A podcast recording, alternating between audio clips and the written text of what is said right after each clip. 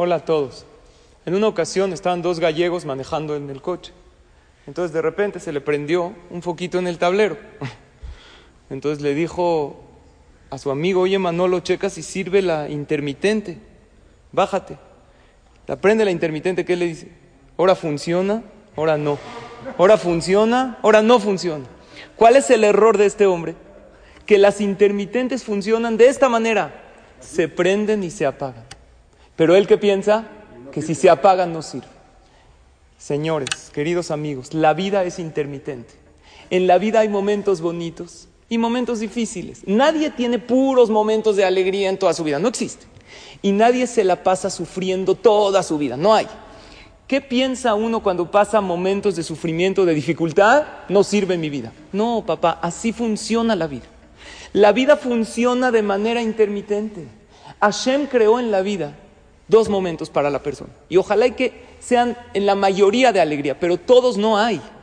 ¿Para qué Hashem creó los de alegría? Para que los disfrutes, para que agradezcas a Hashem, te lo mereces. Pero los momentos difíciles Dios los creó para que te aferres a tu fe, para probar tu emuná, para que crezcas por medio de estas dificultades y para lograr la finalidad de la vida, que cuál es? La transformación. En una ocasión había una persona que se cambió de casa, pero tenía un vecino súper escandaloso. Cada noche que había fiesta, música, baile, se hartó. Dijo, ahora entendí por qué me vendieron la casa. un día ya no podía más.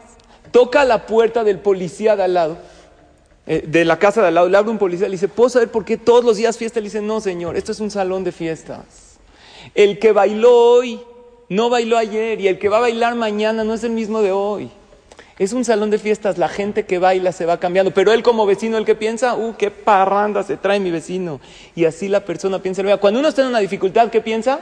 Yo nada más sufro y todo el mundo le va de maravilla. Y no es cierto. Todo mundo tiene sus dificultades en la vida y también todo mundo tiene momentos bonitos. El arte en la vida, ¿cuál es? Los momentos bonitos, disfrútalos. Porque hay gente que está en un viaje y no disfruta por porque es que le faltó una cosita, el hotel no estaba y ahí va al mostrador a pegar enojado. ya bueno, ya disfrútalo. ¿Cuánto tiempo ahorraste para venir de viaje con tu familia? Y lo peor es que sus hijos están viendo que se queja aquí, se queja en la aerolínea.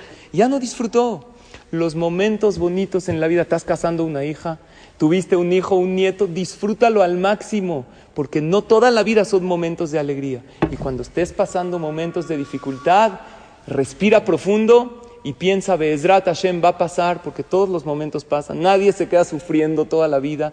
La vida es intermitente y aférrate a tu fe, habla con tu Creador, pídele, agradecele y verás que las cosas cambiarán para bien. Que tengamos Atzlahai Berajá Be'ezrat Hashem para siempre.